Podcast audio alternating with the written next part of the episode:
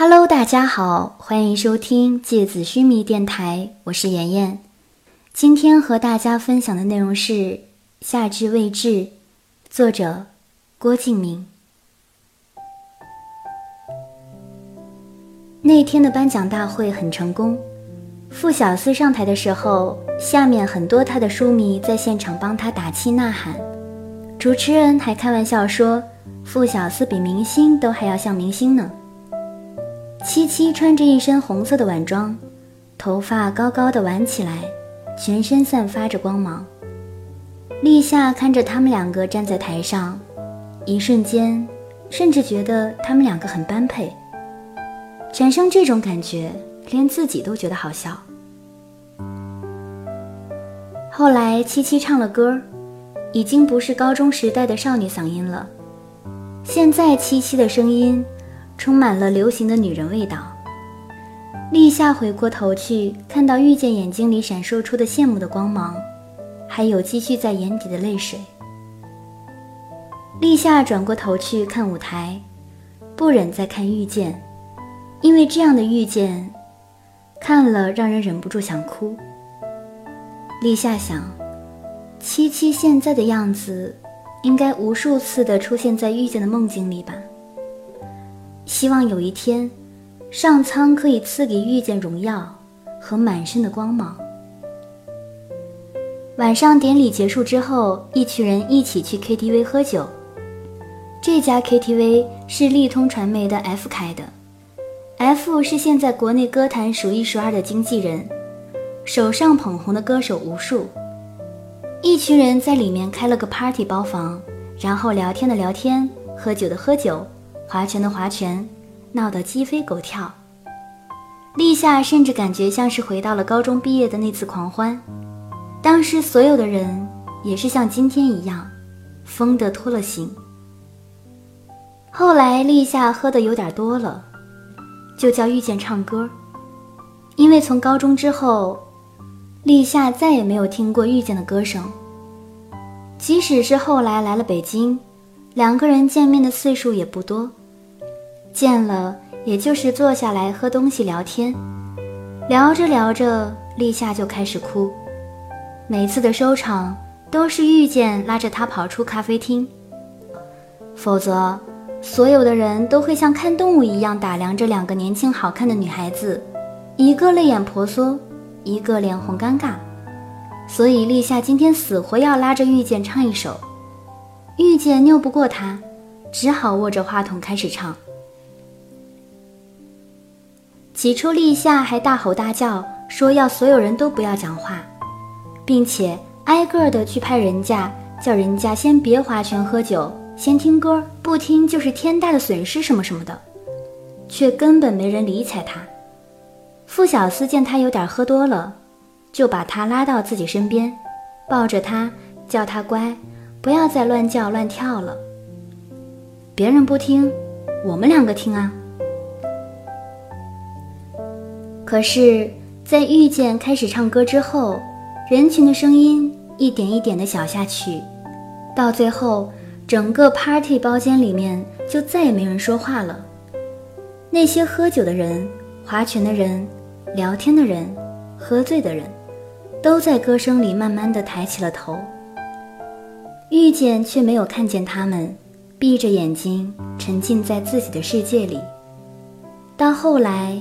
立夏也不闹了，乖乖地缩在傅小司怀里，而七七则安静地站在角落里，脸上看不出什么表情，但看得出来，他很专心地听着遇见唱歌。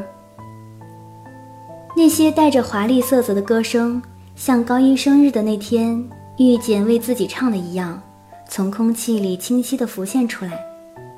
眼前又是大片大片的迅速变换着的奇异色彩，立夏觉得胸腔隐隐的发痛，是那种被震开的酸楚感。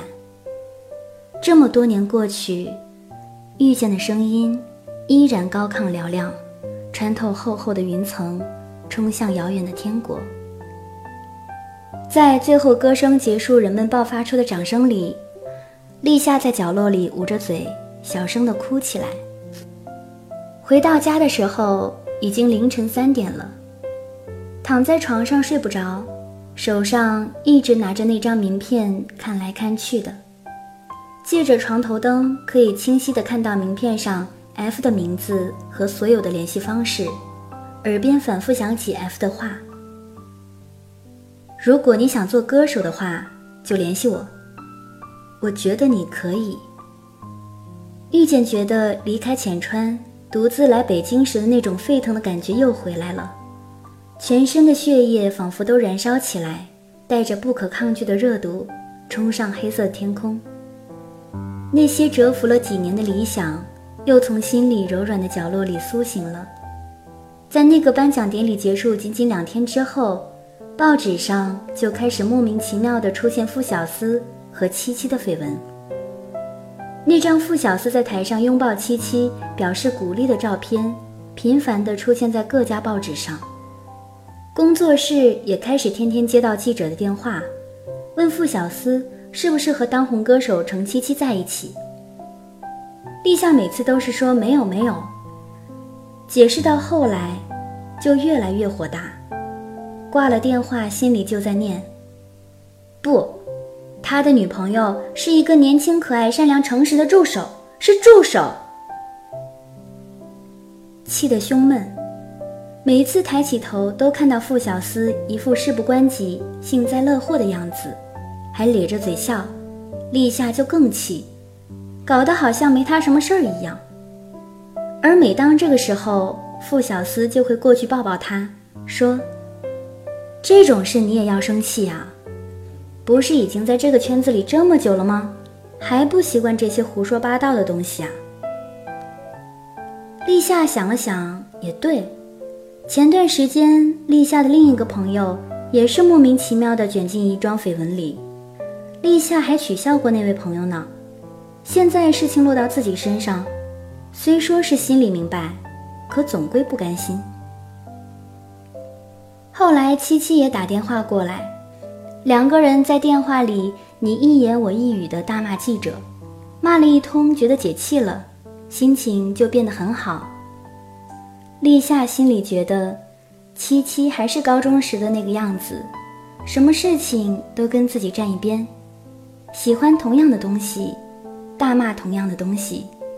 尽管现在是大明星，可是，在立夏眼里，七七还是和以前一样善良而可爱的。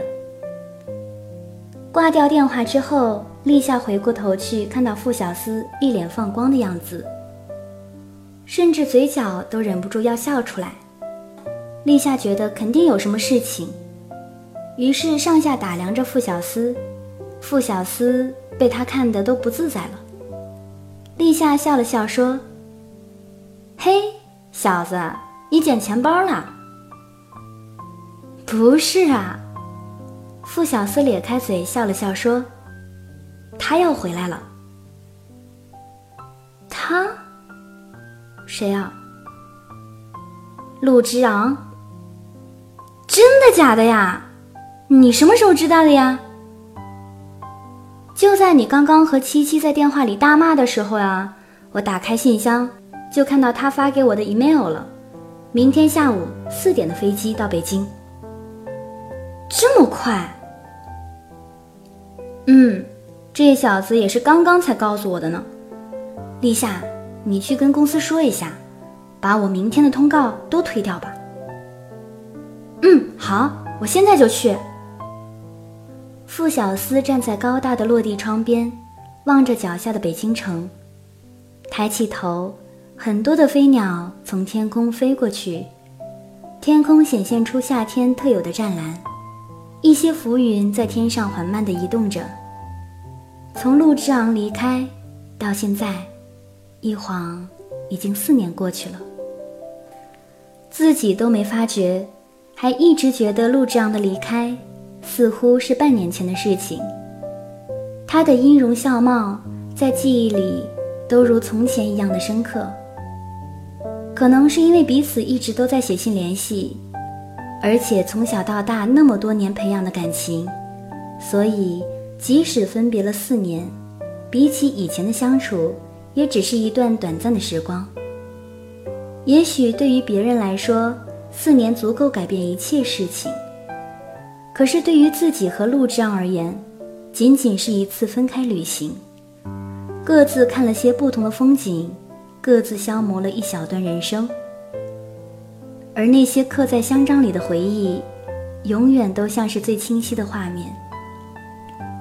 闭上眼睛，他还是站在校门口的香樟下，提着书包等着自己放学。他还是会在黄昏的时候。和自己一起把自行车从车棚推出来，然后一起回家。他还是会和自己一起穿越半个城市，只为了去吃一碗路边的牛肉面。他还是会和自己拉着宙斯去大街上随便乱逛。从高二起就穿 XL 号校服的他，依然会取笑比他矮大半个头的自己，依然会和自己。打架打到满身尘土，满面笑容，依然会在游泳池里拍打着水花，沉默地游着一个又一个来回。所以，他其实从来都未曾远离过，他一直都在这里。举目望去，地平线的地方是一片绿色，应该是个公园。那些绿色。绵延在地平线上，渲染出一片宁静的色泽。已经是盛夏了，家乡的凤凰花，应该又是开出了一季的灿烂了吧？傅小司想着这些，眯起眼睛笑起来。电话在这个时候突兀的响起来。立夏在的时候都是立夏接电话，可是这个时候立夏不在。傅小司把电话接起来，就听到一个陌生的声音。那人问：“傅小司先生在吗？”“在啊，我就是。我是风云日报的记者，请问您看过一本叫做《春花秋雨》的画集吗？”“嗯，有啊，一年前我在网上看过前面的部分。您觉得怎么样啊？”嗯，我觉得很好啊，而且我也尝试过那种风格，很漂亮呢。相对于你而言，《春花秋雨》的作者应该比你名气小很多吧？几乎没人知道他的。嗯，好像是哦。那你们画画的人会在创作中模仿别人的绘画风格吗？嗯，应该都会吧。像我们从小开始学美术的时候，都会临摹很多老师的画作呢，然后要到自己真正成熟了，才会形成自己的风格，并且也一直要不断的学习别人新的东西，才能充实自己啊。那你认识《春花秋雨》的作者吗？不认识，没接触过呢。那你想要和他联系吗？也可以啊。好的，谢谢您。不客气。所有的问题都是陷阱，所有的问题都隐藏着预设的技巧，所有的对话都是一场灾难。傅小司像个在树洞里冬眠的松鼠，沉浸在甜美而温暖的睡梦中，却不知道暴风雪已经逼近了树洞的大门。他还沉浸在对陆之昂的回忆里，时而因为想起两个人好笑的事情而开怀，时而因为想起以前难过的事情而皱起眉头。他不知道，在自己的面前是一条大地震震出的峡谷，深不见底，而一切都是龙卷风袭来前的平静假象。地上的纸屑纹丝不动。树木静止，如同后现代的雕塑。那些平静的海水下面，是汹涌的暗流，推波助澜地翻涌着前进。好了，今天的节目到这里就要结束了。如果喜欢的话，就赞赏吧。时间不早了，晚安。